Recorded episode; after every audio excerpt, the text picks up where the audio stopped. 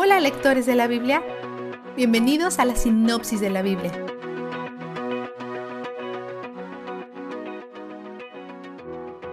Ahora que Moisés tiene instrucciones sobre cómo construir una sociedad y la gente sabe cómo establecer un campamento, Dios se enfoca en el servicio del tabernáculo recién construido en el desierto. Dios establece a Aarón y sus dos hijos vivos, Eleazar e Itamar, como los principales del tabernáculo. Las otras personas de su tribu, los levitas, están allí para servirles y ayudarlos a servir. Para establecer estos roles con orden, Dios pide tres censos diferentes.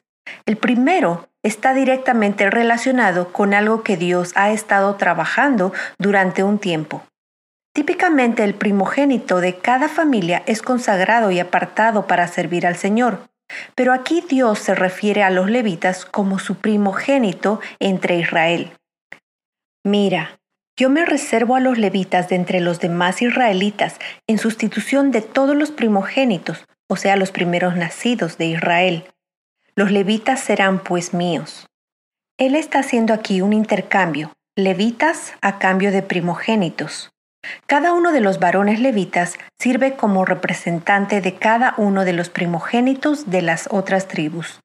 Para asegurarse de que cada primogénito de Israel sea reemplazado por un levita masculino, los primogénitos también deben ser contados, por lo que Moisés hace el segundo censo.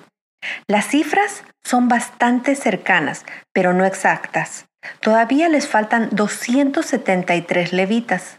Entonces Dios establece un proceso donde esas 273 familias israelitas que no están representadas por un levita pueden darle al tabernáculo cinco ciclos de plata. De esta manera, aunque la familia no puede beneficiar al tabernáculo a través del servicio de un hijo, puede beneficiarlo a través de la donación de su dinero. Durante ese proceso, nos encontramos con tres clanes en la tribu levita, gersonitas, coatitas y meraritas. Estos son los descendientes de los tres hijos de Leví. Cada clan tiene una tarea específica en el cuidado del tabernáculo. Los gersonitas se ocupan de las cortinas y revestimientos y elementos relacionados con la tela. Los meraritas manejan los elementos estructurales como postes, pilares y ganchos de carpa. Los coatitas se encargan de proteger los utensilios sagrados como el arca y el candelabro. Cada vez que es hora de empacar el campamento y seguir adelante, Aarón y sus hijos empacan los utensilios sagrados. Luego, los coatitas llevan los elementos a la nueva ubicación. Los coatitas probablemente tengan esta tarea, ya que son los guardias de los utensilios sagrados, y este es un momento especialmente importante para protegerlos, dado que los utensilios pueden ser más vulnerables a los enemigos mientras viajan. Se puede decir que los coatitas tienen el papel más importante de estos tres clanes.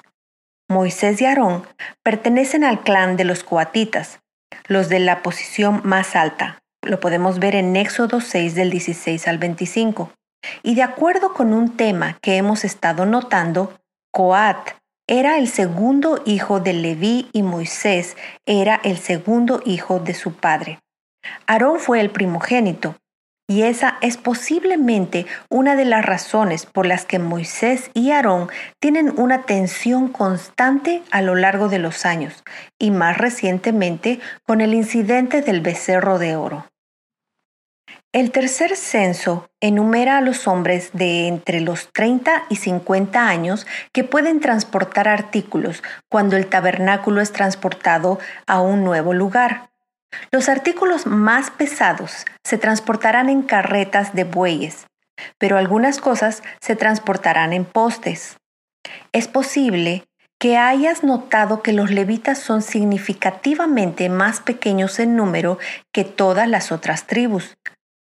En muchas culturas, las minorías son ignoradas, pero aquí Dios les da una posición de honor increíble, colocándolos lo más cercano a Él mismo y designándolos para proteger su tabernáculo y servir como mediadores entre Él y su pueblo.